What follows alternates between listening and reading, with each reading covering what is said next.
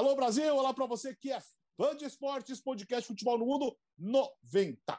Estamos no ar para falar muito de um dos principais clássicos, se não o principal clássico do mundo. Vem aí um eletrizante Real Madrid e Barcelona no domingo, 5 da tarde, você vai ver com exclusividade no Star Plus. Tudo isso e tem Champions League, tem Liga Europa. A partir de agora, aqui no podcast Futebol no Mundo, a caminho do 100, Leonardo Bertozzi.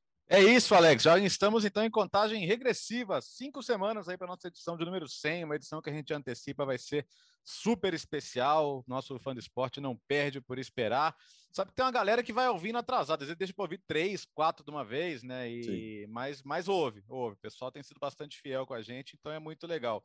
Vi dar os parabéns para o Biratã, que conseguiu zicar profundamente o New England Revolution né? Que o Biratan falou: não, agora chegou a vez da MLS, agora vai rolar.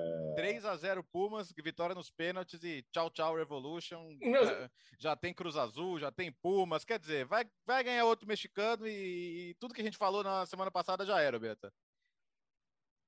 Bom, já que o Bertozzi passou a bola para mim, não, sem contar que eu quase ziquei o New, York City, né? Porque ganhou de 3 a 1 no jogo de ida. Eu falei, não, 3 a 1 no jogo de ida contra o Comunicações da Guatemala passou. Foi 4 a 2 para o Comunicações, o New York City passa pelo, pelo critério de gols fora. Agora, se o Seattle Sounders passar pelo Leão, fez 3 a 0 no jogo de ida, tem uma semifinal americana e uma semifinal mexicana. Então ainda, ainda dá, né? Ainda dá. Pronto, Mas... vai ser final, final mexicano agora, garantida já. É, agora o Leão mete 4 a 0 no Seattle Sounders, né? É... Não, só para deixar claro para fã de esportes que, excepcionalmente, este, esta edição do podcast de quinta, a gente está gravando um pouco mais tarde, por isso que o fã de esportes vai receber, tá recebendo esse podcast um pouco mais tarde, mas por isso também a gente consegue falar um, um tiquinho ali, dados os resultados de Liga Europa e Conference League. Ô, Gustavo Hoffman, como você está? Já Muito bem, nosso, obrigado. Você já produziu o nosso nossa edição 100 já? É, então, o Bertozzi começou a falar, eu já senti a pressão, porque é. a produção está um pouco atrasada. Eu vou, vou, vou dar um jeito, vou, dar, vou agilizar isso daí. Podcast 90, certo? Certo. Então é um podcast de... em homenagem a Andreas Breme, Tupanzinho oh. e a Malte oh. 90. Ah, esse horário que nós estamos gravando já pode, né? É isso. Malte 90 nem existe mais, né? Isso é da época de você. Acho que o Alex já podia tomar uma Malte 90 quando ela existia, né? E já, é. opa, já, já tinha quase 20 anos. É, escuta, vamos, vamos trabalhar. Alex, que calor, hein, para tomar uma. Meu Deus. Uh, domingo, 5 da tarde, Real Madrid Barcelona. Real Madrid depois dessa da, da virada épica para cima do PSG, líder do Campeonato Espanhol, praticamente campeão. E o Barcelona, que faz uma ótima campanha, a campanha de recuperação já está uh, na, na, ali na, na, classificação para a Champions League e passou na Liga Europa, venceu o Galatasaray de virada, né, Gustavo? Pois é, Alex. E foi uma classificação suada, viu? É, vou começar pelo jogo contra o Galatasaray, porque para mim pode ter impacto. É, 0 a 0 na ida. Barcelona foi até Istambul, na barulhenta casa do Galatasaray, e venceu por 2 a 1 Foi uma batalha. Jogo muito pegado, muito equilibrado, disputado. Barcelona foi melhor, mas o Galatasaray criou oportunidades, teve uma grande chance para empatar em 2 a 2 já na reta final. Então, assim, foi um jogaço que o Fã de Esportes acompanhou na ESPN. Deu a lógica, deu Barcelona, mas com muita dificuldade e muito esforço físico. O jogo desgastou fisicamente o Barcelona. Até é, nas prévias, cogitava-se a possibilidade do Busquets, por exemplo, ser poupado. É porque o Busquets já não é garoto e pegou uma sequência puxada de jogos. Jogou nessa quinta, 90 minutos, fundamental na vitória do Barça e vai jogar domingo contra o Real Madrid também. É, o, Xavi foi com o que ele tem de melhor na Europa League, ou seja, ele só não tinha o Daniel Alves. Tinha alguns machucados, né, os, os que já vinham há, há, algumas semanas, Ansu Fati, Sérgio Roberto, é, um Titi, jogadores que já não estariam para o Clássico, mas não pôde contar com o Daniel Alves, porque não foi inscrito na Europa League, jogou o Serginho Dez, que saiu machucado também, mas para o Clássico joga o Daniel Alves com certeza, mas o desgaste físico foi grande. Como, como a gente tem só um intervalo de pouco mais de 48 horas, é 72 horas, né? Vai dar. Talvez, talvez É, é, não, vai dar, é, vai dar, é, vai dar um pouquinho mais que 72 horas, é porque o jogo, falando de horário de Brasília, começou nesta quinta às 14h45, o clássico começa na, no domingo às 17 horas.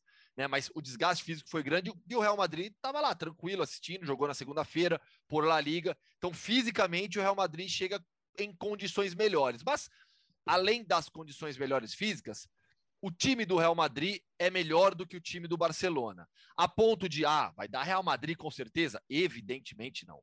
Né, o Barcelona mudou muito, é uma outra equipe na comparação com o início de temporada, com a chegada do Xavi, os três atacantes é, da, da janela de transferências no meio da temporada e o Daniel Alves. O time mudou, melhorou, assim como o Real Madrid melhorou muito durante a temporada. Então, se o Barcelona passou por uma reformulação, uma mudança completa no meio da temporada, o Real Madrid manteve a base e evoluiu durante toda essa temporada. Por isso que a gente chega no clássico deste domingo com o Real Madrid 10 pontos à frente do Sevilha. Não é um jogo que vale título, não é um jogo que tem peso na luta pelo título de La Liga, mas a gente chega para o clássico com o Real Madrid sendo um time melhor do que o Barcelona, mas a equipe do Xavi diminuiu a vantagem que a equipe do Ancelotti tinha e aparentava ter até há dois meses, por exemplo.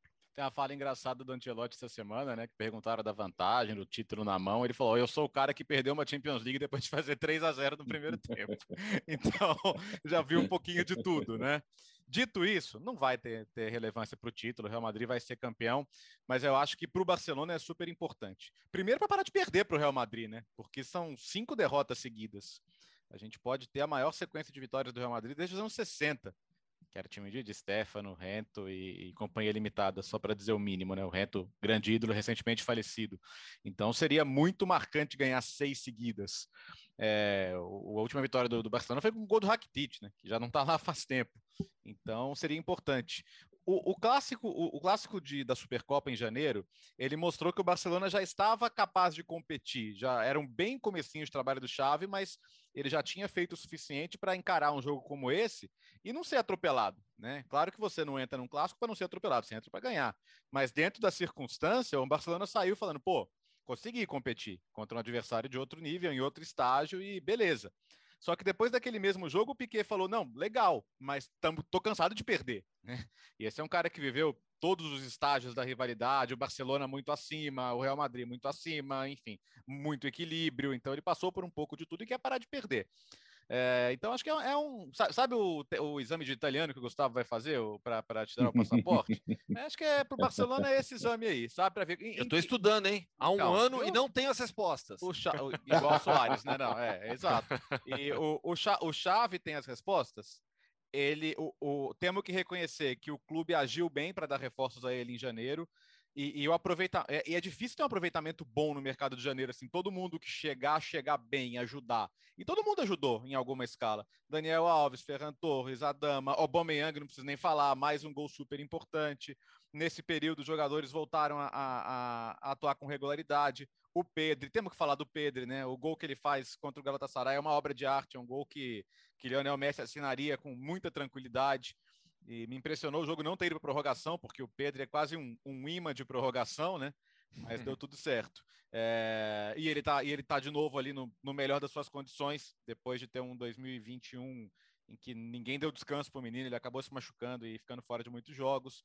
Ou seja, vai ser legal, porque acho que, como o Barcelona não tem muito a perder também, é, vamos, vamos ver em que nível a gente está. Eu acho que a, a, a, o conceito é mais ou menos esse: tentar entender hoje contra o Real Madrid que é capaz de fazer, por exemplo, o que fez contra o PSG, passar de 180 minutos, 150 correndo atrás e conseguir virar um jogo da maneira que virou, isso é o Real Madrid. Então é, é, é um time habituado a competir e que não vai tirar o pé no clássico também só porque tem essa vantagem toda.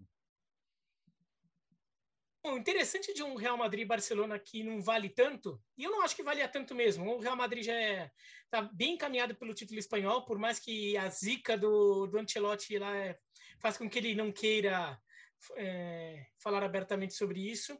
E o Barcelona mesmo, teoricamente, ainda tem que tomar cuidado com a, a vaga na Champions League pela classificação do campeonato, mas a trajetória dos times aponta uma reta final em que talvez vejamos com o Barcelona se classificando com alguma tranquilidade. Pelo futebol que já tem jogado, o Betis está dando sinais de desgaste, temporada pesada do Betis, né? Tá na final da, da Copa do Rei, tá ainda tá vivo na, na Liga Europa, mas assim, enquanto a gente está gravando, a gente está pegando o finalzinho aqui do jogo do Betis. Não sei se ainda vai ficar vivo assim que a gente terminar o podcast. É, mas o Betis está com, tá com, tá com dificuldade ali de acompanhar, né? Então, legal é que é um Barcelona-Real Madrid que é muito pelo jogo e por desafios secundários. É, pelo jogo, pela rivalidade, óbvio, pelo, pelo tabu de vitórias seguidas do Real Madrid, o Barcelona está de saco cheio disso, mas também pelo, pelo que um time oferece ao outro como um bom desafio neste momento. O Barcelona, que está voltando a se sentir forte, voltando a se sentir que é o Barcelona de sempre, mas está precisando de um teste legal ali. Um te... E o Real Madrid é um teste legal para medir. o Barcelona já, o, o quão distante o Barcelona está da primeira prateleira da Europa. O, e o que eventualmente ainda precisa arrumar nesse Barcelona quando chegar num, num, nesse nível de enfrentamento. Esse jogo contra o Real Madrid aponta isso. E para o Real Madrid, é, é, bom jogo também para também não, não dar uma desligada, né? É bom o jogo para o time ficar. É, é, não ter uma reta final de pasmaceira vai na Liga Espanhola, porque o título estaria encaminhado, e sendo que ainda tem uma Champions League para jogar. E é um jogo que os dois times podem se matar em campo é, em relação ao desgaste, porque depois disso vem data FIFA. Então, depois disso, são duas semanas sem entrar em campo, então os times até terão uma certa tranquilidade. Claro, os jogadores vão servir suas seleções, né? E, mas nem todos, inclusive, têm compromissos tão relevantes por suas seleções. Então, até isso é, ajuda o Barcelona e Real Madrid que poderão jogar sem pensar em outra coisa, apenas no que aquele jogo é, oferece para eles. Temos muitos personagens para o jogo, uh, pro jogo de domingo. Mas, Gustavo, você consegue imaginar? É muito, é muito difícil imaginar uma vitória hoje do Barcelona, ainda. Não. Então, e jogando, e jogando no Bernabéu. É muito, não, é, não é, é. muito difícil imaginar? Não. Ela é, era muito difícil imaginar essa vitória do Barcelona com o Ronald Koeman e, e sem os reforços. Sem o Ferran Torres, sem o Aubameyang, sem o Adama Traoré e sem o Daniel Alves. Aí era. Ali a diferença era grande. Hoje ela não é grande. Ela é favorável ao Real Madrid. Para mim, isso é claro e natural. A gente está falando de um time que não passou por todas as turbulências pelas quais o Barcelona passou, tem a mesma base desde o início da temporada, lidera a La Liga com enorme vantagem e facilidade. Então, assim, é, é natural a gente olhar para o confronto e entender que o Real Madrid é um time melhor do que o Barcelona hoje. Só que é, é uma frase que, que, jamais usaram no futebol, né? Nem sempre o melhor vence. É, é, então, o, o Barcelona tem sim plenas condições de competir e vai competir. Eu não imagino um jogo fácil para qualquer lado. Eu imagino um jogo bastante equilibrado. O que acontece para mim é, e, que, e que fortalece o Real Madrid está no desempenho individual de alguns jogadores. O que faz o Karim Benzema nessa temporada é desempenho de bola de ouro. Vamos falar só de La Liga? Não vou nem entrar na Champions League, onde ele colocou o Real Madrid nas quartas de final. Só, só, só La Liga. 22 gols e 11 assistências. É um desempenho absurdo. Participação direta em 33 gols. Aí, para completar, ele tem quem do lado dele, sendo o jogador mais desequilibrante do campeonato? Vinícius Júnior, que tem também 14 gols e 6 assistências. Então, os dois hoje, o Real Madrid não joga com uma dupla de ataque, mas os dois são uma dupla infernal no ataque de qualquer equipe. E, e, é, é impressionante como o Real Madrid se tornou um time automatizado para buscar o Vinícius Júnior na recuperação de bola. Sempre. Sempre. E o Barcelona não vai abdicar do seu jogo. O Barcelona não vai abdicar de pressão alta, posse de bola. Isso pode dar espaço para o Vinícius. E aí, já entrando em um outro campo de debate, nos duelos individuais, Vinícius para cima do Daniel com espaço. O Imanol Alguacil disse durante essa temporada, e eu concordo demais, que o Vinícius é o jogador mais desequilibrante de La Liga. Plenamente de acordo. No um contra um hoje, Acho que o pior jogador do mundo para você enfrentar é o Vinícius Júnior. Um contra um com espaço é difícil parar o Vinícius. E tem esse duelo com o Daniel Alves, onde ele já levou a melhor em outro jogo. Então eu acho que é o, o, o Karim Benzema é um fator de desequilíbrio também pela temporada absurda. Vinícius contra Daniel é um fator que pesa a favor do, do, do Real Madrid. E olhando para o Barcelona, eu vejo o Pedri, que o Bertozzi já citou, em um momento espetacular. É um jogador que, que tem tomado conta do meio-campo do Barcelona. E aí eu tenho até curiosidade, já passando a bola para os companheiros, sobre a escalação do Barça. Porque o De Jong, que eu adoro, não vem jogando mais do que o Gavi. Então eu não vou me surpreender se ele começar com o Gavi no meio-campo, ao lado do Pedri, os dois jogando à frente do, do Busquets. É, eu acho que, que é possível. É, embora o, o, Frank de Jong, o Gustavo já falou que é um absurdo se o Barcelona não o incluísse no seu planejamento dos próximos anos, porque é um jogador que ainda tem muita margem de crescimento e, e acho que vai ser um jogador importante dessa, dessa nova era aí do, do Barcelona. Uh, o ponto sobre o Vinícius, assim, foi um tema da semana na Espanha, né? Depois do jogo de segunda-feira.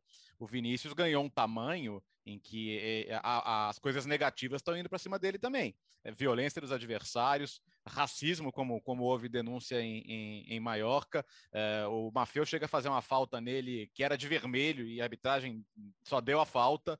É, ou seja, é, ele já está no momento em que, ah, não é, pô, garoto brasileiro e tal, promessa. Não, agora o Vinícius é um jogador visado dentro de campo pelos rivais e que os adversários começam a ter estratégias específicas para lidar com ele.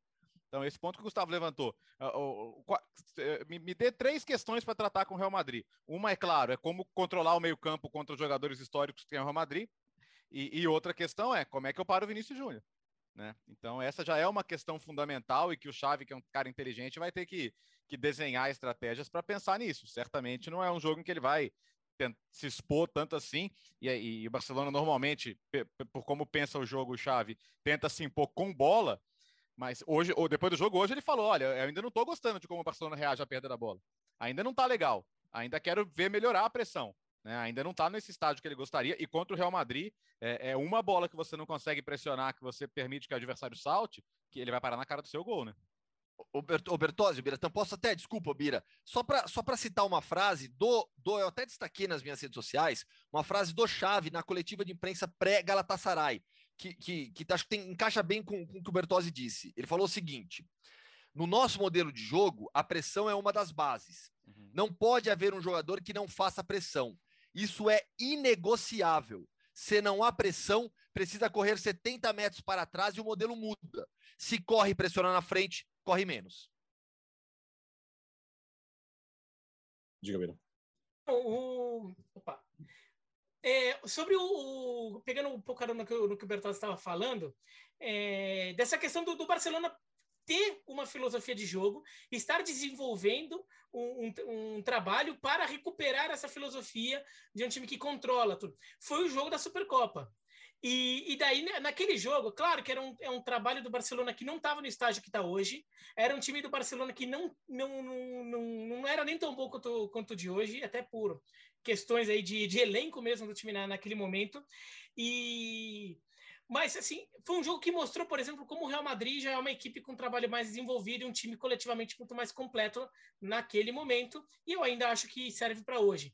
Porque o, o, Barcelona quis tentar impor aquele jogo contra o Real Madrid, o Real Madrid, ok, beleza, beleza, vamos nessa. O, o, Barcelona toca muito e o, e o, Real Madrid mostrou que assim é um time que sabe jogar com controle. Ah, é o que a diretoria reclamou que o time não fez contra o Paris Saint-Germain, por exemplo, no jogo lá de Paris. E é, é, um time que domina, é um time que constrói jogo, mas é um time que assim, se precisar jogar um pouco mais atrás e sair rápido, é um time que também sabe como agir nessas situações. Foi o que fez na Supercopa. O Real Madrid ganha o jogo muito com, com gols em transição. Então, o, o Barcelona realmente vai ter um, um trabalho muito difícil ali no, no, meio de campo, porque vai, pra, vai ter que impor o jogo com um meio de campo que é muito forte do Real Madrid, né, com, com o, o Casemiro, o Kroos e o, e o Modric, e é um meio de campo que sabe se adaptar a diferentes situações de jogo.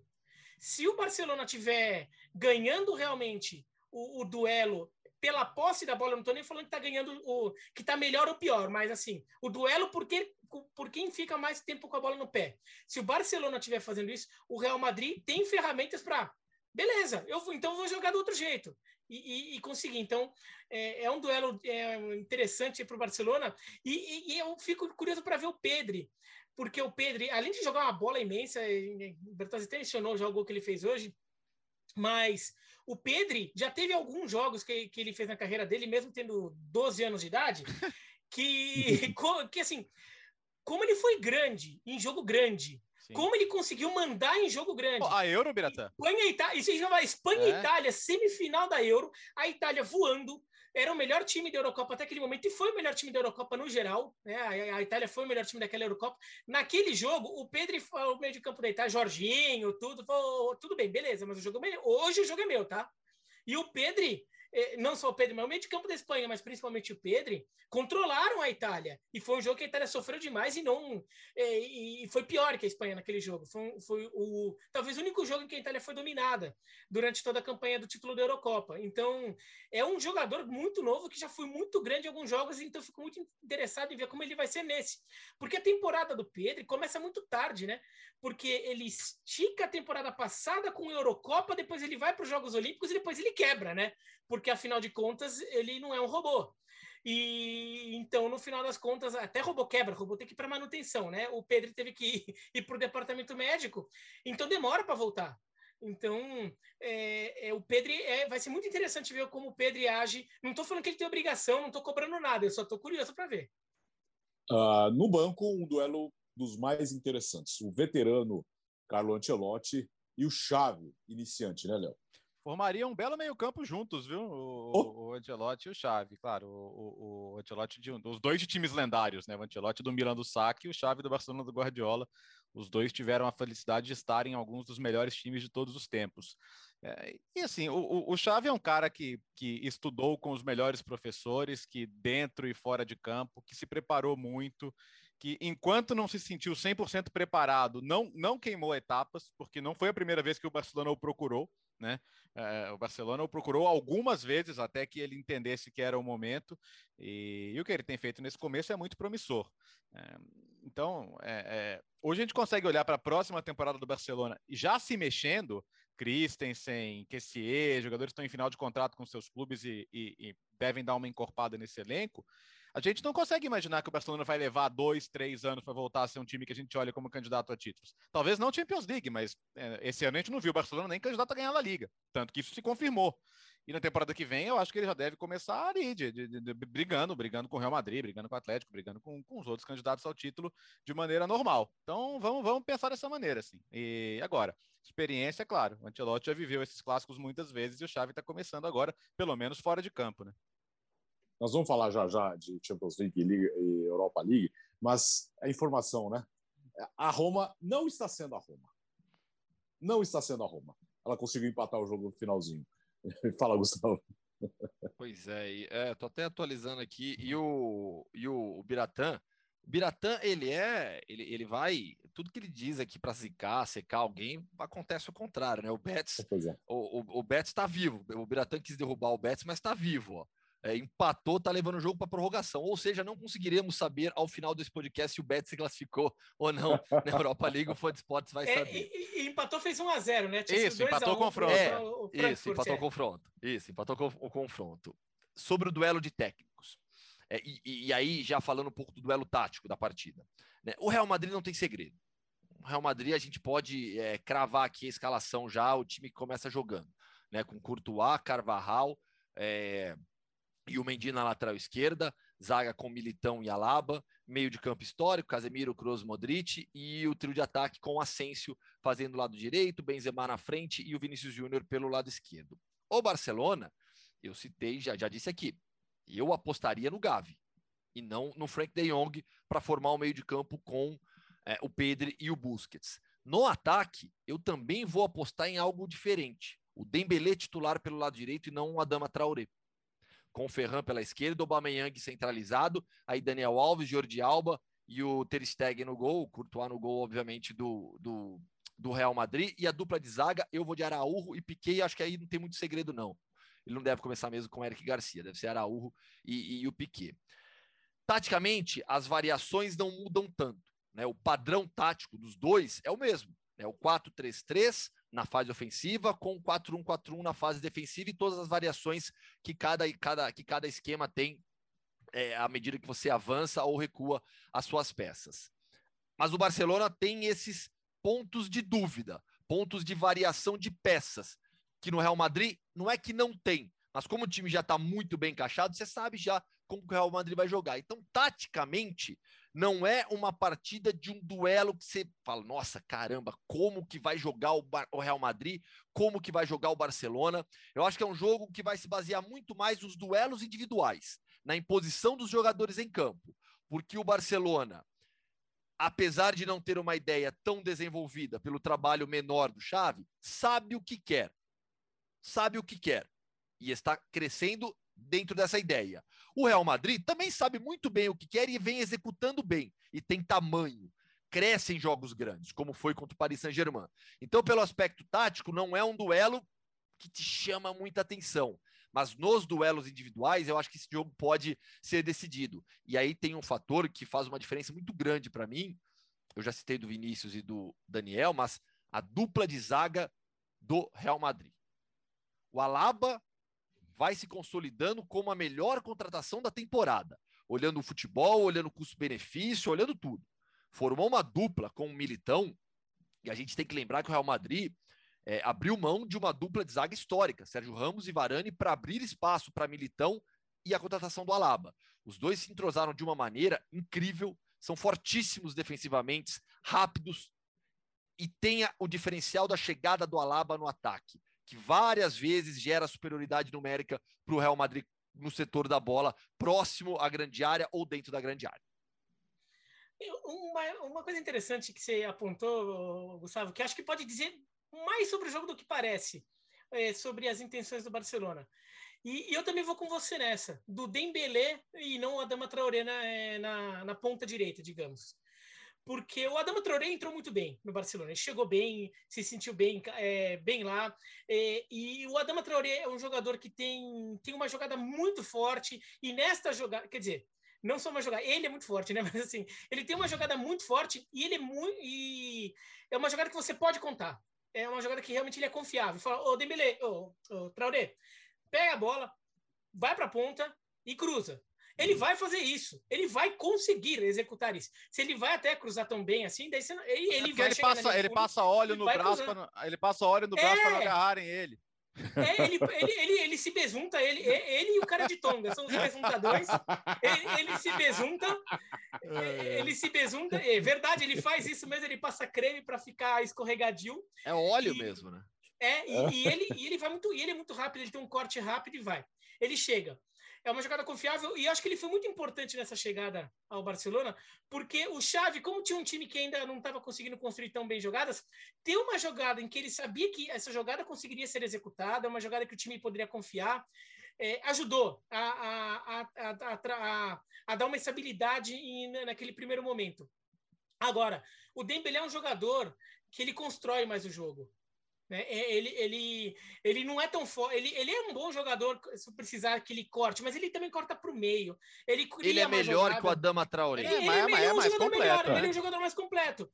E daí, o Traoré, por exemplo, eu acho que ele é um bom jogador para você ter como opção, neste contexto agora, uma opção de segundo tempo. Se você tem um placar favorável e que você vê o adversário tentando te atacar você vai ter espaço para avançar em velocidade, você joga a bola no Traoré, não importa quanto seja a força do, do, do, do bico que você dá para o lado dele, ele vai alcançar a bola. Né? Então, assim, você tem uma jogada forte para segundo tempo. Agora, para primeiro tempo, se você quiser cont controlar o jogo, você ter o território, trabalhar a bola, o, o Dembélé é melhor. E o, Dembe, e, o, e o Xavi recuperou o Dembélé, não no futebol, na cabeça, no envolvimento dele com o time. O Dembélé voltou a jogar para o Barcelona. É, então, e a gente viu o último jogo, como deu um, fez um gol e duas o último não, penúltimo jogo, deu um gol e duas assistências. Quer dizer, o Dembélé voltou ao jogo, então, é, de fato, ele pode ser um jogador importante para esse Barcelona, numa ideia de Barcelona tentar dominar o, o Real Madrid. Domingo, 5 da tarde, você vai ver no Star Plus Real Madrid e Barcelona. Tem o Sport Center Plus no YouTube, no Facebook e no Star Plus a partir de uma e meia na ESPN você vai ver o Sport Center especial a partir das quatro da tarde, a super cobertura do, uh, do grande jogo entre Real Madrid e Barcelona, rolando às cinco da tarde com Rogério Vogan, com Gustavo Hoffman, Zé Elias, Carlos Eugênio Simon e André Linares. Vamos falar de UEFA Champions League, já conhecemos os últimos quatro classificados para as quartas de final. O Chelsea passou pelo Lille, venceu fora de casa, já tinha vencido o jogo de ida. O Manchester United em casa conseguiu perder para o Atlético Madrid por 1 a 0, está eliminado, o Atlético passa. O Ajax perdeu para o Benfica em casa por 1 a 0, foi eliminado. E talvez, não sei se é a grande zebra, mas pelo resultado, a Juventus foi eliminada em casa por 3 a 0 para o Vila Real, para a emoção incontida de Gustavo Hoffmann. Engraçado, né? Que ele estuda italiano. Trairagem. É, é engraçado estuda isso, né? italiano né? E ainda vibra com o Vila Real. Europeia. Eu não, vou, não, não ah. Gustavo. Ô, Gustavo, você é que nem o Landon Donovan. O Landon Donovan, ele aprendeu a falar espanhol e a única coisa que ele falava espanhol era ficar provocando a torcida mexicana, né? E o pessoal até falava que o Landon Donovan aprendeu espanhol só para poder provocar os mexicanos. Você está aprendendo italiano só para ficar provocando os italianos. Não, mas que... Vai, vai, vai ter a cidadania caçada. Vai ter a cidadania não, caçada. Não, é, não, é, é, isso. Quer dizer, é o, o, mundo Hoffman era o leste europeu, ele quer expandir para o mundo inteiro. Antes ele só gostava do time de Madrid. Ele era, ele era Real Madrid, Atlético de Madrid e Raio Valecano. Agora já é invadiu a italiano. Já agora já, já tá expandindo também. Olha que na Espanha é. tem negócio de separatismo e tal. Você precisa decidir um pouco onde você vai ficar também, né? Não, não. Sotomarino é. Diallo. Tá bom. Não, ó, não foi, uma, não, foi, não foi a maior surpresa, não. Para mim, mim, a maior surpresa foi eliminar. Isso, para mim também. Para mim também é. pela diferença dos times, pelo que o Ajax mostrou no campeonato. A gente falou aqui que a Juventus é, seria era a favorita contra o, contra o Vila Real, pelo clube que é, pelo tamanho que tem, pelo time que tem, pelas peças. Mas é, não, era, não era um absurdo você pensar no Vila Real vencendo a Juventus. Vila Real é o campeão da Europa League, está brigando por Champions na, na, na, no Campeonato Espanhol, em La Liga, tem qualidade individual, consegue fazer boas contratações. O Danjuma foi um ótimo reforço para essa temporada. É, o, o, o Parejo é um meio-campo espetacular, a dupla de zaga é muito forte. Então, é, é, é um bom time, não é? Não era um absurdo você imaginar o Vila Real eliminando a Juventus. Já Ajax e Benfica dois clubes grandes do continente, dois clubes históricos do continente, mas com times em estágios muito diferentes. O Ajax foi um dos. Eu falei aqui, tirando o pote 1 da, da Champions, né, de favoritos, né, Bayern, Manchester City, Liverpool, eu olhava para o Ajax como uma potencial surpresa da competição. E a fase de grupos mostrou isso. O Benfica vem em uma temporada turbulenta, troca de técnico, demissão do Jorge Jesus. Então, assim, o desempenho é, nos levava a apontar o Ajax como grande favorito no duelo. Em campo não conseguiu provar isso. Em campo é, se complicou e foi eliminado pelo gigante que é o Benfica também. Ó, oh, é, sobre, sobre vida real, eu, eu penso o seguinte: o Naemer olhou para o Alegre e falou: Ah, quer dizer que você gosta de ter um time bem organizadinho, jogar no erro do adversário, ganhar de 1 a 0? Hold my beer. Ou é, segura me cerveja. cara, aí, cara, pô, é, é, é, é o Naemer em noites europeias, né? Aí vão falar, ah, e mas ele não gostou da cerveja, né, é. Bertozzi? Depois achou ruim. É. Ah, aí vão aí, aí vão falar, ah, mas o Naemer e o 6 a 1 do Barcelona. Cara, acho que o PSG já provou que o problema não são os técnicos, né? Não sei. Tanto é que só nas quartas de final são três: Ancelotti, Tuchel e o Naemer. E os três passaram no PSG e o PSG já está em casa. Então, ele foi muito bem na estratégia, cara. Ele, ele, ele segurou, segurou quanto pôde. É verdade que o primeiro tempo das Juventus não foi ruim. A Juventus criou, teve oportunidades, deveria até ter feito gol. Mas o segundo tempo, nossa, a dificuldade das Juventus para trocar passes, para criar. Né? O, a gente fala muito da dificuldade do, do Arthur em oferecer mais verticalidade para o time. E a Juventus sentiu muita falta disso. Claro que a, a, os jogadores que a Juventus perdeu na temporada, o McKennie, que, que, que era o jogador combativo no meio-campo, mas que, que dava dinâmica, que vinha sendo até o melhor do meio-campo, talvez, da Juventus, e principalmente do Chiesa, iam fazer falta. Mas não justifica um, um 3 a 0 assim. O time, depois do pênalti, desmoronou, se expôs completamente, e o 3 a 0 veio até com alguma naturalidade não podia faltar o pênalti com toque de mão do Delite, né? São seis pênaltis que ele já cometeu. Mas esse ele fez uma questão de fazer, né? Ele podia dar um carrinho na bola. É o quinto pênalti de mão do Delite de seis que ele já cometeu na Juventus. É uma tentação assim absurda. Tem um futuro no vôlei incrível. E ele nem vinha jogando mal, não, mas enfim, desastre. É, apesar de todo o meu apreço pelo futebol italiano e expectativa de que ele volte a ter dias gloriosos na Europa, eu não consigo pensar que, que, que, o Alegre continua, que o Anheli continua sendo eliminado por times que ele não queria nem ver perto da Superliga, né? É, Vila Real, Porto, Lyon, Ajax, né? É, nenhum deles estava no, no, no, no, grupinho fechado. três anos seguidos nas oitavas, três anos seguidos nas oitavas como favorito, porque era favorito contra o Vila Real, era favorito contra o Porto, era favorito contra o Lyon, com três técnicos diferentes, com Sarri, com Pirlo e com a volta do Alegre, que é o mesmo cara que já fez duas finais lá atrás. Eu fico pensando pro cara que achava pouco a Juventus chegar a duas finais na última década. É, pouco é isso aí. Né? Pouco é isso. Pouco é ser eliminado tantas vezes por times que são melhores que você. Né? Que não são melhores que você no papel, aliás. E o Naemery também foi, foi, foi inteligente, que ele tinha. Ele, o melhor jogador do, do, do Villarreal é o Gerard Moreno. Só que o jogador estava voltando de lesão. E, e, e, foi poupado, foi guardado para voltar nesse jogo. Agora, ele sabia que não ia poder usar o jogo inteiro. Então ele até, eu imagino que ele até tenha pensado em usar uma circunstância de jogo e botar o Gerard Moreno para uma situação específica de final de jogo. E foi, e foi o que acontece, né? O, o Villarreal, no começo ele é dominado, mas ele vai segurando a Juventus, vai segurando. É, e quando o Gerard Moreno entra, o Villarreal já entra numa configuração de jogo que tem um jogador que consegue controlar a bola na frente, né? Um jogador que tem técnica e tem tamanho até para receber uma bola, pegar a bola, parar, proteger. É, é, é, um jogador que também não é só um grandão, então assim, é um jogador que sabe articular, então é, espera chegar companheiro, né? então ele protege a bola para chegar companheiro e articular, e nisso o Villarreal começa a, a, a cutucar a Juventus em contra-ataques, e acaba dando muito certo. O Gerard Moreno, ele até guarda o primeiro no, no, no, no lance de pênalti. Então, o, o Naemery vai muito bem. E o Emery ele fica com uma má fama porque ele não dá certo no Paris Saint-Germain e não dá certo no Arsenal. Mas são dois clubes que, se a gente ver, vir a trajetória deles nos últimos anos, é, dá para perceber que não foi não era o técnico é. o problema, né? Eles tentaram vários, alguns bons, outros nem tanto e tanto com dificuldade. Agora o Arsenal parece que está conseguindo ter uma continuidade nessa temporada agora com o Arteta, mas demorou, demorou. Então, talvez talvez o Naem ele merecesse entrar de novo na lista de possíveis técnicos para times grandes se o time grande voltar a ficar o time grande da Europa voltar a precisar de técnico, o Naemi ele pode voltar para a lista. Ele não precisa ficar eternamente estigmatizado porque não deu certo no Arsenal e, e no Paris Saint-Germain. Podemos falar só sobre o Atlético, Alex? Rapidinho. Então, é isso que eu ia falar. Eu ia falar o seu Atlético de não, Madrid eliminou o Manchester United. É, o Manchester, aliás, falando do Atlético também, é, aproveitar e falar do Manchester. Não é mais novidade, não é mais uma coisa surpreendente. Não, cinco não, anos derrota no. Cinco anos sem Pois é, derrota em casa, eliminado em casa, né? Incrível, né?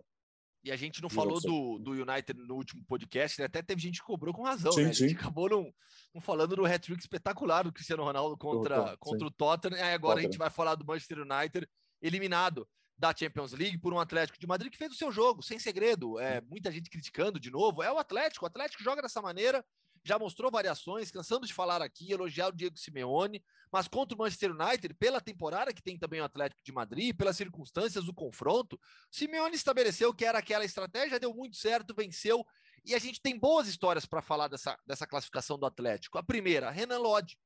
O Lodge vinha mal, perdeu posição, perdeu espaço.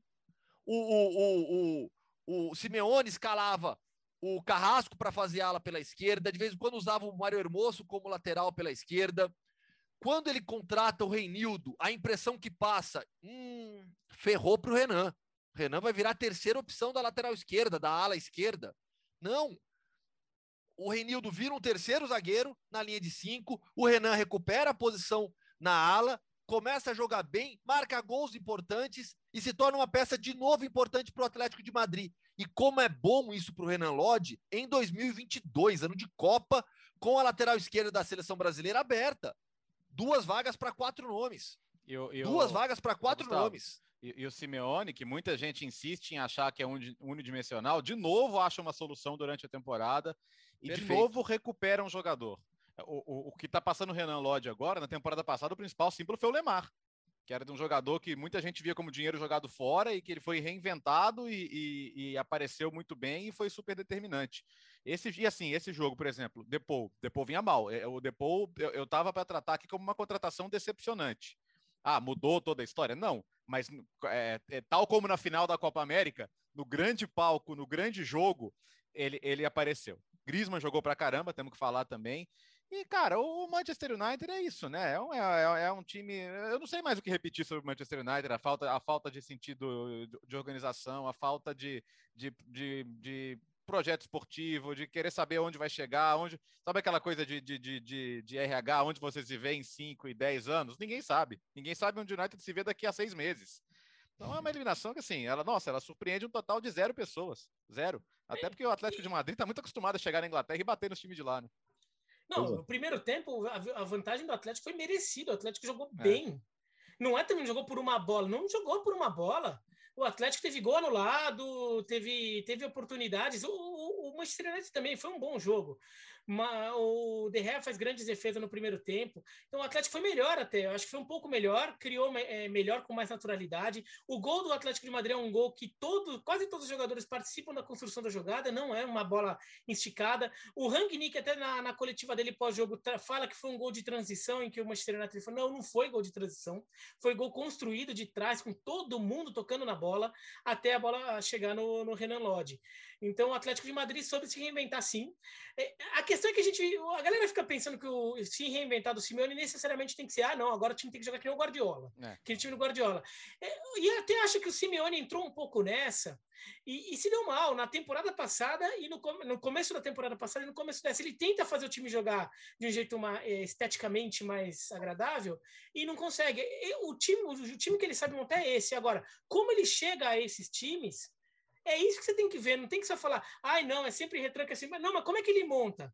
Ele monta 4-4-2, às vezes 4-2-3-1, já teve, agora é 5-3-2 ou um 3-5-2, aí depende como você vai ler. Que, que daí, dependendo da posição do Renan Lodge, esse 5-3-2 vira 4-4-2, e às vezes o Renan Lodge é ponta esquerda, vira um 4-3-3. Até acho que a versatilidade, a facilidade do Renan de subir e descer, é, até acaba fazendo com que ele vire um destaque desse time porque ele é um jogador que faz o, o 5-3-2 virar 4-4-2 ou virar 4-3-3, de acordo com como ele se desloca e o resto do time se reposiciona.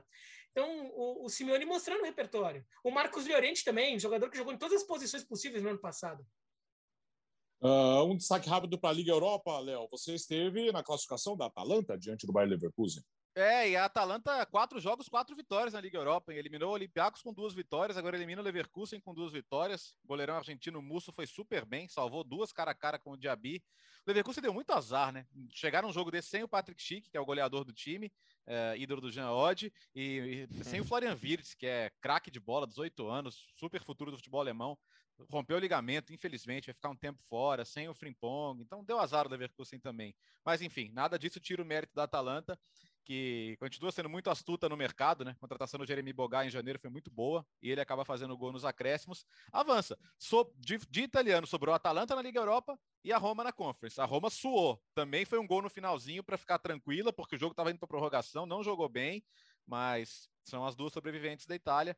Mérito para a Atalanta, né? É, chega a quarta, é, é a segunda quarta de final da Atalanta em três anos. Se lembrar da, da, da, da que teve na Champions, aquela contra o PSG decidida no finalzinho. Então é só mais um testemunho aí do trabalho brilhante que faz o Gasperini. Tá pagando um pouquinho com resultados ruins na Série A, ficou mais distante do, do, do G4, mas isso recompensado talvez, imagina, com o título de Liga Europa. Nossa, seria para coroar um trabalho que é brilhante, né? Times portugueses, Bira, o Porto foi eliminado pelo Lyon e o Braga passou pelo Mônaco. É curioso, né, que os dois melhores times de Portugal é, claramente são Porto e Sporting, os dois já estão eliminados, cada um do seu Tudo bem, Sporting não dá para cobrar nada, pegou o Manchester City, coitado, nas oitavas de final da Champions, né? Se pegasse a Juventus, como tinha apontado o sorteio original das oitavas de final, talvez rolasse ali para o Sporting. É, e, e, o Porto caindo agora para o Lyon, mas foram dois bons jogos. É, placar 1 a 0 e 1 a 1 foram dois jogos de placares apertados, mas foram bons jogos. Os jogos poderiam ter tido mais gols, eh, jogos bem abertos, dois times é, criando é, bastante oportunidades, buscando gol, é, de, e duelos de dois times muito equilibrados. Agora, o, e o Benfica e o Braga vão sobrevivendo, né? O Benfica na Champions, ganhando do, do Ajax, agora o Braga. O Braga do Carlos Carvalhal, eu, eu achei uma grande surpresa passar pelo Mônaco. Eu achava que o, que o, que o Mônaco acabaria é, superando o Braga. Eu acho um time melhor. O Braga é, faz uma temporada com muita instabilidade no futebol português, algumas atuações muito boas, outras muito ruins. Agora encaixou dois jogos muito bons agora contra o, o Mônaco e acabou passando com, com uma vitória em casa por 2 a 0 que daí condiciona muito o jogo de volta e daí o, o Braga se garantiu no jogo de volta. Agora, bom para Portugal ir juntando uns pontinhos aí no ranking. O Estrela Vermelha em casa venceu o Rangers por 2 a 1 mas foi eliminado porque perdeu no jogo de ida por 3 a 0 né, Gustavo? Mas o leste europeu terá representantes adiante na Europa League e tremei Roma, porque o Bodoglint passou. Bodoglint, representante norueguês, até o Bertozzi colocou a informação no Twitter, é o quinto time norueguês na história a alcançar quartas de final de uma competição da UEFA. Vou passar então os classificados da Conference League. O uhum. Bodoglint eliminou o AZ Alkmaar, empatou em 2 a 2 4 a 3 no placar agregado. O PSV, depois daquele jogaço na ida, com o, o Copenhague 4 a 4 na Dinamarca, fez 4 a 0 avançou também. O Leicester tomou um susto, perdeu para o Rennes, mas avançou. O Leicester, um dos favoritos ao título. Olympique de Marseille, do Jorge Sampaoli, do Jorge Sampaoli, venceu fora de casa o Basel 4 a 2 no agregado. O Feyenoord passou por cima do Partizan Belgrado, 8 a 3 no agregado, 3 a 1 na volta. O Slavia Praga fez dois grandes jogos, dois jogos bem movimentados com o Lask Linz da Áustria e o Slavia Praga, que é um time fortíssimo, avançou, perdeu por 4 a 3 na volta, 7 a 5 no agregado. A Roma, como o Bertozzi já disse, passou e o PAOK da Grécia eliminou o Ghent da Bélgica. Então esses são os classificados da Conference League e na Europa League os únicos que a gente não vai conseguir saber aqui são os times de Sevilha, né, que estão na prorrogação no momento é. em que gravamos o programa com a Eintracht Frankfurt, Betis e o Sevilha com essa. Intervalo Aliás, da prorrogação. Tô, tô, tô, doido para mandar o sapo dos pênaltis, né? Eu adoro o sapo dos pênaltis, cara. Eu me divirto muito. É sobre o Estrela Vermelha que o Gustavo falou, o Estrela Vermelha também deu muito azar no jogo de ida contra o Rangers, né? Foi um jogo equilibrado. O jogo foi 3 a 0 para o Rangers. Foi um jogo equilibrado. O Estrela Vermelha teve três gols anulados. Foi 3 a 0 para o Rangers em gols eh, concedi, eh, em gols legítimos e 3 a 0 para o Estrela Vermelha em gols anulados. E alguns anulados ali, ó, no VAR ali, um detalhezinho. Então, o, Rangers deu, e o Rangers e o Estrela Vermelha ainda perdeu um pênalti. Então, o Estrela Vermelha poderia ter passado pelo Rangers, acabou sendo eliminado por um bom time do Rangers, que está com dificuldade ali no Campeonato Escocês, né? O Celtic ainda está na frente, mas vem fazendo de novo uma boa Liga Europa como no ano passado. Pô, olha aí, é, sete, sete ligas né, na Liga Europa, na Conference. Só, só a Holanda Legal, com né? PSV e Feyenoord. Então, uhum. para mim, missão cumprida. A, a Conference surgiu para isso. Porque, queira ou não, a Champions e agora até a Liga Europa, né? Elas estão com. Vê, a Liga Europa é, tem Itália, Escócia, Espanha, Portugal, França. É, aí tem, tem é, Alemanha com Leipzig, tem uma Alemanha ou Espanha com Frankfurt ou Betis, Inglaterra ou Espanha. No final das contas, não vai sair muito do, do desse círculo aí, top 5 e ligas mais próximas, né? Então, para mim, ponto para a Conference, legal para caramba e que venham grandes confrontos também. Se você está ouvindo isso aqui até a sexta de manhã, 9 e meia sorteio da Liga Europa, 11 horas sorteio da Conference, você acompanha tudo nos canais ESPN e da Star Plus. Não. Né? Na, na, Liga Europa, a última vez que saiu um campeão sem ser de Espanha ou Inglaterra foi o Porto em 2011. Pois é. Ganhando o Braga, o Porto do André Vilas Boas. Então, só para você ter uma noção de como a, a mesma Liga Europa virou um torneio de elite. Viciado, vai. É, entre, entre países de elite, isso aqui times vai, de, de segundo escalão, ou talvez não tão bem, mas da elite, sendo que a final do último foi Espanha contra Inglaterra, a anterior foi Espanha contra Itália, depois foi Inglaterra contra Inglaterra, quer dizer, tá tudo rodando assim, né? Então, é, é a Conference foi uma boa adição mesmo para o calendário.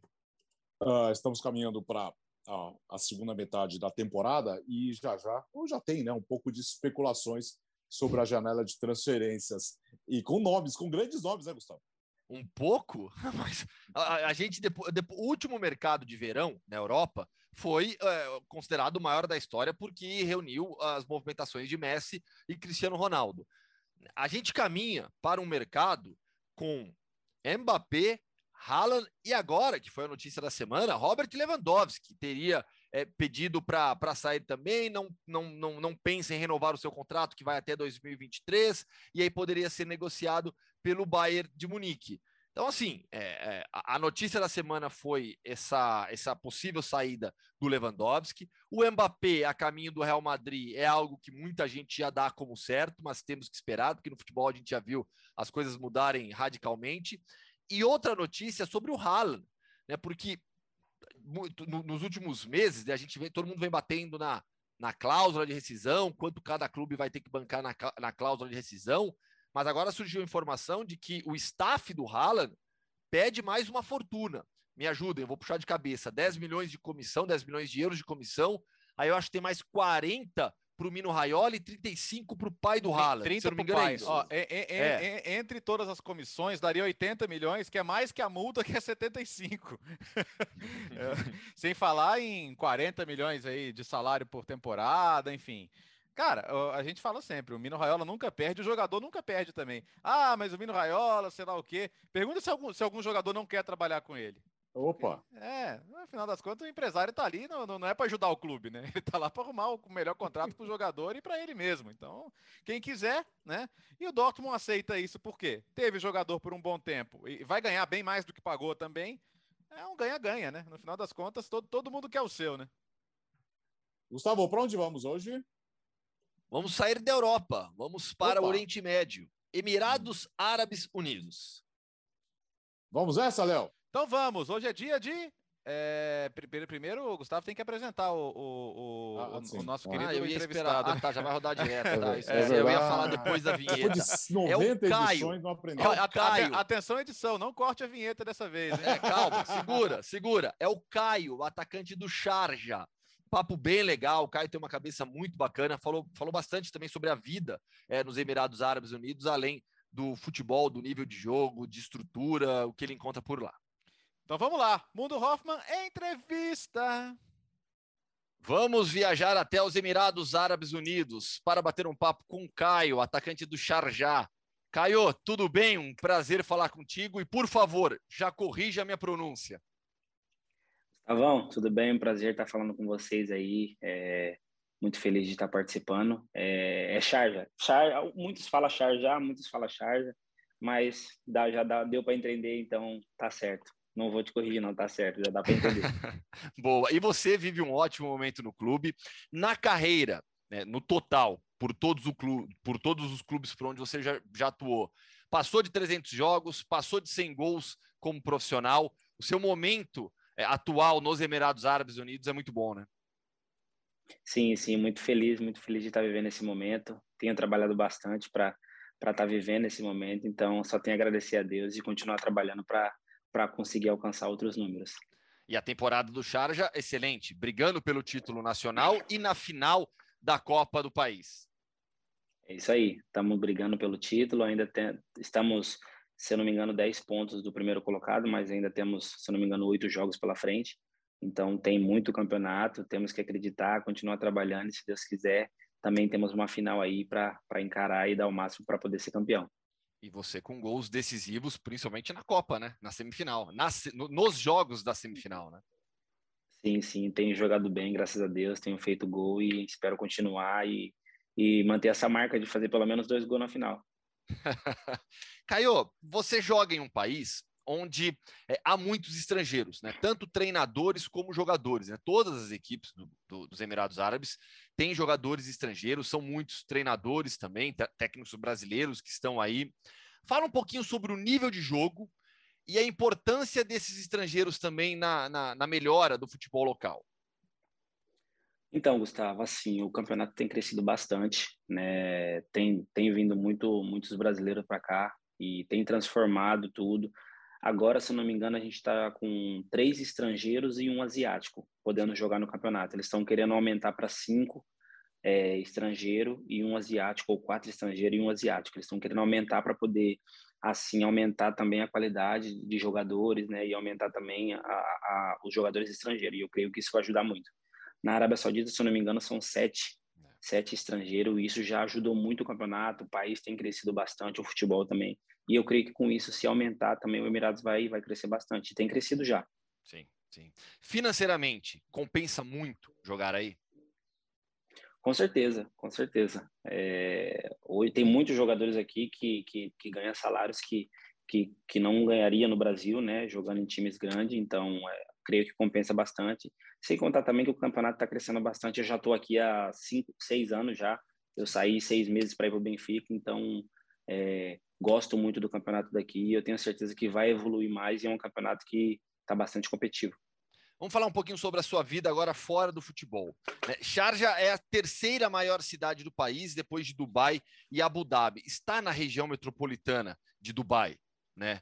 Então, Isso. fala um pouquinho sobre eh, a vida em Sharjah, né? Como é o dia a dia? Claro que você tem uma rotina puxada de treinamentos, mas como é o seu dia a dia na cidade?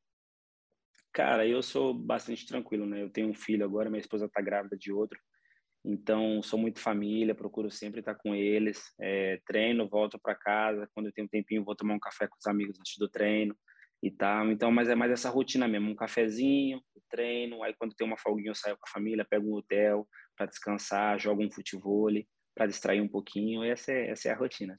Para sua esposa, para uma mulher nos Emirados Árabes, como é a, a, a vida para ela? Ela tem, tem muitas restrições, tem muita dificuldade no dia a dia? Cara, antigamente tinha bastante. Hoje Dubai, é, o Emirados todo, na verdade, tá, tá mais tranquilo em relação a isso. Antes era um, um, país que, que não gostava que mulher saía de saia curta, de short, mostrando as pernas, mostrando o braço. Hoje em dia em Dubai ainda releva bastante, você pode sair mais tranquilo, vai para a praia de biquíni. Em Sharjah eles ainda controlam um pouquinho, muitas muitas pessoas reclamam, mas é um país que está está se desenvolvendo e, e, vendo que o mundo não é esse, esse, essa bola fechada, né? Então, muitos árabes já sabem como que é o mundo todo, então tá, tá mudando bastante. Você citou, né? De vez em quando eu pego um hotel com a família, consegue aproveitar bem é, as belezas naturais do local. Dubai é um local, é uma cidade sensacional, né? Sim, sim, é uma cidade encantadora. Dubai é muito sensacional, a gente consegue curtir bastante. Também fico muito feliz que, que muitas pessoas me reconhecem, sempre pede para tirar foto, um autógrafo, isso, isso é bem legal. Isso que eu ia te perguntar, essa relação com o torcedor, né?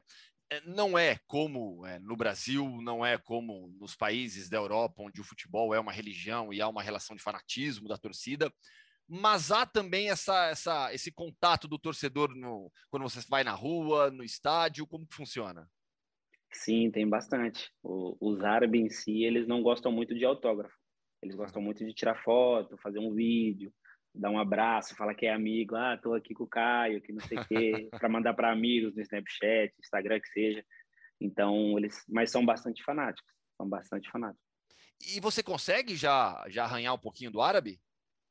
Cara, eu sei algumas palavras assim, mas não, não me arrisco não. Quando falam comigo, já vou logo pro inglês para se caso acontecer alguma coisa, eu conseguir me defender. Claro, né? imagino. É, árabe, né, tranquilamente, uma das línguas mais difíceis é, do mundo. Sim, sim. Falar um pouquinho da sua formação, porque a, a, a, o seu início de carreira ele é diferente. Você tem uma formação no Japão. Explica para a gente como foi todo esse processo de saída do Brasil e ida para o Japão. Bom, Gustavão, eu vou falar desde o início. Eu joguei no São Paulo, dos 11 aos 16 anos.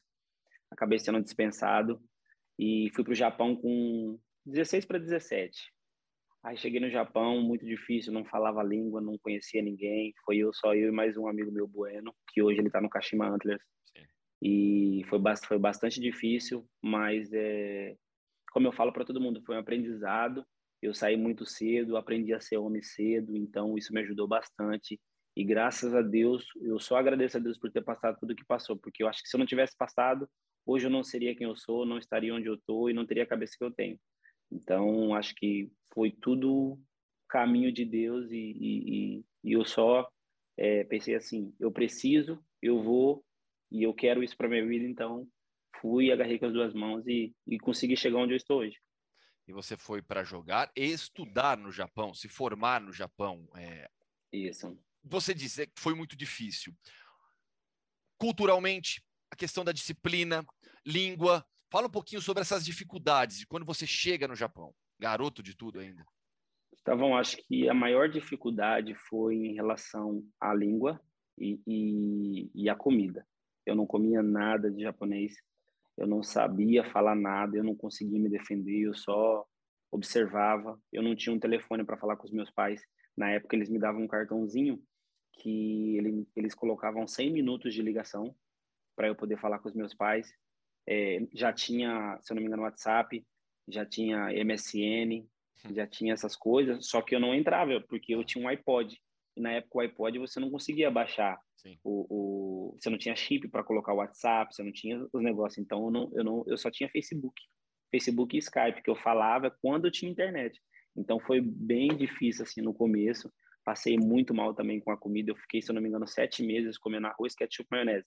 Nossa. Eu comia isso toda semana, toda semana. Mas falo com orgulho, Gustavão, falo com orgulho porque aprendi muito e isso me deu força para estar onde eu estou hoje. Então, foi difícil? Foi, mas é, valeu a pena. Deu certo. É, deu certo e, nesse caminho é, houve uma pessoa importante lá no Japão para você também, o Toninho Cerezo, né? Sim, Toninho Cerezo. Cheguei no Kashima. Eu, eu tinha feito o teste no, no Verde Tóquio e no Jeff, da segunda divisão. E na última semana minha de, do Japão, era a última semana que eu tinha para fazer o teste no Kashima, que eu só esperei essa última semana para poder fazer o teste. E eu fui na segunda, na terça, na quarta fazer o teste no Kashima. Eu tinha a semana toda, na verdade. Na quinta, o Jeff pediu para eu fazer um teste físico. E eu fui no Jeff só para fazer o teste físico. Na sexta eu voltei e sábado o Kashima, o Kashima tinha jogo. E por incrível que pareça, esse jogo o Kashima perdeu. E o Kashima estava em primeiro, o Kashima perdeu, o que estava em segundo foi campeão da liga. Nossa. E eu, e eu fui assistir o jogo e pensei, caramba, não vai me contratar nunca, porque né, aconteceu isso tudo, não, não, tem como. Aí eu cheguei na sala, desci, eu cheguei na sala, o Cerezo falou, olha, eu, vou, eu preciso de você, vou, vou usar você e tal, e o presidente falou, e aí eu, tudo bem, vamos assinar. E o rapaz que me levou da escola, ele falou assim, Caio, aqui você não vai jogar, aqui é a Kashima Antler. É mais fácil você ir para um verde toque ou para um dia da segunda divisão, que pelo menos você vai jogar, aqui você só vai treinar. E eu, não, tranquilo, eu só treino, não tem problema. Só que o Cerezo já tinha falado comigo. Sim. Eu falei, não, não tem problema não, não ia ganhar aquelas coisas, mas também estava feliz por ser Cachimano. Então aceitei e tal, minha primeira semana, tal, primeiro jogo, ele me levou pro jogo, me cortou. Segundo jogo me levou pro jogo, cortou. Terceiro jogo ele já me botou para aquecer e, e, me deixou no banco. No quarto eu entrei 15 minutos, aí no quinto, se eu não me engano, no quinto, foi contra o Gamba Osaka. Eu entrei, fiz o gol e não saí mais. Sensacional. Foi bem, foi, foi tudo muito rápido. E como que foi a experiência no Benfica? Cara, Benfica foi outro aprendizado, Gustavão. Benfica, acho que foi assim, depois de ter passado tudo que eu passei, é que eu falo, eu falo para minha esposa e para meus amigos. Acho que Deus me eu estava aqui e Deus me colocou aqui embaixo de novo. Ele falou assim, ó, vem ver como é que é as coisas, se acalma, fica tranquilinho, que eu coloco você onde eu quero. Foi, foi um tempo de muito aprendizado. Eu chorava todos os dias, Gustavo. Todos os dias de Benfica eu chorava porque eu sabia que eu tinha qualidade para poder jogar, eu sabia que eu podia jogar e não tinha oportunidade. Infelizmente, não tinha oportunidade. Mas, assim, outra coisa que eu aprendi bastante, me pus no meu lugar, sabia que era coisa de Deus para minha vida, porque eu tinha proposta do Shakhtar, eu tinha proposta do Palmeiras, eu tinha proposta de Atlético Mineiro, eu tinha proposta de do Japão, Viseu Kobe, qual era outro time? Tinha proposta da China e aceitei para o Benfica. E, na, e no dois dias antes, dois dias antes de ir para o Benfica, o Shakhtar ligou me oferecendo o dobro e mesmo assim eu aceitei o Benfica. Enfim, coisas da vida, né? Coisas do futebol. E preferi o Benfica por, por já ter conversado com a minha família, ter conversado com empresários e tal. Mas é, foi um tempo de aprendizado que não, não desejaria voltar para passar de novo, mas aprendi e tô, tô pronto para pass... já passei esse tempo e agora estou vivendo coisas boas no chart. Para a gente fechar agora, uma passagem marcante e bastante positiva sua na carreira. O vice-campeonato mundial pelo Al Ain. Lembra um pouquinho daquela competição, a decisão contra o Real Madrid, a classificação na semifinal contra o River Plate? Gustavão, aquilo lá, velho. Eu até falei pro Bruno uma vez, é coisa de Deus. Coisas inexplicáveis, assim. A gente entrou no primeiro jogo, tava perdendo de 3 a 0, se eu não me engano, acabou o primeiro tempo. E a gente entrou no vestiário assim, todo mundo de cabeça baixa. A gente perdendo pro time, Team Wellington, se eu não me engano. É isso, Team Wellington. Da Nova o, Zelândia. O, isso. O pessoal falava que eles trabalhavam de manhã e treinavam à noite. E a gente entrou no vestiário, poxa, tá perdendo com um time desse, cara, pelo amor de Deus. E os caras numa toqueira danada. E a gente, o que, que a gente vai fazer? O treinador falou: olha, eu falei para vocês se divertir, a gente é o país sede, a gente está recebendo o campeonato e tal, mas a gente não pode sair assim. Vamos lá e muda a história. E entramos, viramos, empatamos o jogo, fomos para os pênaltis, coisa de doido. Depois, é, o time da Tunísia foi o campeão da CONCACAF, se eu não me engano. E aí jogamos contra eles, ganhamos. Depois River Plate. River Plate a gente já, assim, vamos jogar, vamos bater de frente, mas já sabemos que, né, se acontecer, tranquilo, é o River Plate. E foi aquele jogão, aquela coisa toda, aquela loucura. E quando fomos para a final, aí, querendo ou não, não adianta, né? Aí Real Madrid, era lucro pra tem... caramba, né? já estávamos muito felizes de estar ali, então era só é, curtir o momento e fazer o nosso melhor e se mostrar para o mundo, porque o mundo inteiro estava vendo. Então foi, foi coisa de Deus mesmo. Sensacional. Caio, prazer enorme falar contigo. Te desejo toda a sorte na, na, nessa reta final de temporada. Na briga pelo título, que está mais difícil, mas tem a final da Copa ainda pela frente. Então, boa sorte nesses próximos jogos. Muito legal o papo contigo. Gustavão, eu que agradeço. Obrigado pela oportunidade. Sempre que precisar, estamos aí. Até que enfim saímos da Europa, hein? Boa, né, Gustavo? Boa, boa, boa. Semana que vem a gente volta para a Europa na entrevista. Já estou adiantando ah, agora, então, tá? Ele não aguenta, ele não aguenta. Ficamos por aqui, lembrando que no domingo tem uma cobertura especial de Real Madrid e Barcelona. El Clássico, você vai ver no Star Plus, a cobertura a partir de uma e meia da tarde no Sport Center Plus, com o Luciano Amaral, com o Biratan Leal, uh, com a Ivana Negrão e todo o nosso time, a partir das quatro da tarde na ESPN, comigo, com o Leonardo Bertozzi, com o Gustavo Hoffman, com o Renato Rodrigues, e a bola rola assim que você vai ver no Star Plus com o Rogério Vogel. O Bertozzi também, tá no... Oi. O Bertozzi também tá no Sport Center Plus, hein? Eu vou dar uma passada, dar uma porque tem Roma e Lazio. Eu vou passar também. É, vou dar eu também vou passar, viu? Ah, viu? Então vamos combinar, vamos combinar de todo mundo passar lá e fazer uma bagunça? Demorou. Fra frase, de, frase de Zé Mourinho depois de Roma e Vitesse sobre o desgaste para domingo. Ele falou: é, isso hum. que dá. A gente está aqui jogando na Europa e a Lazio está em casa fumando com o Sarri. é começou né? bem, vai ser bom o derby. Domingo, duas da tarde. Na ESPN, né? Lá. Na ESPN e Star é isso? Plus. Isso. Exatamente. E logo, e logo depois de Romelazo nós estaremos com o Sport Center. Tchau, Gustavo. Bom fim de semana. Valeu, gente. Bom final de semana. Final de semana de clássicos dos canais ESPN e Star Plus. Valeu, Bira. Um bom programa para você no domingo. Valeu e tamo junto aí. É, segunda-feira mais podcast. Para falar muito do sorteio, repercussão de Real Madrid e Barcelona e o sorteio uh, da Liga Europa, da Champions League, da Conference League. E, e, e, e, do data FIFA quente chegando. Nossa, Opa, já, já, já teve Oceania hoje, pô. Tá bom demais. Quem não gosta, não tem. Quem gosta já tá, quem não gosta já tá morto por dentro. gostamos, gostamos. Valeu, bom fim de semana. Tchau.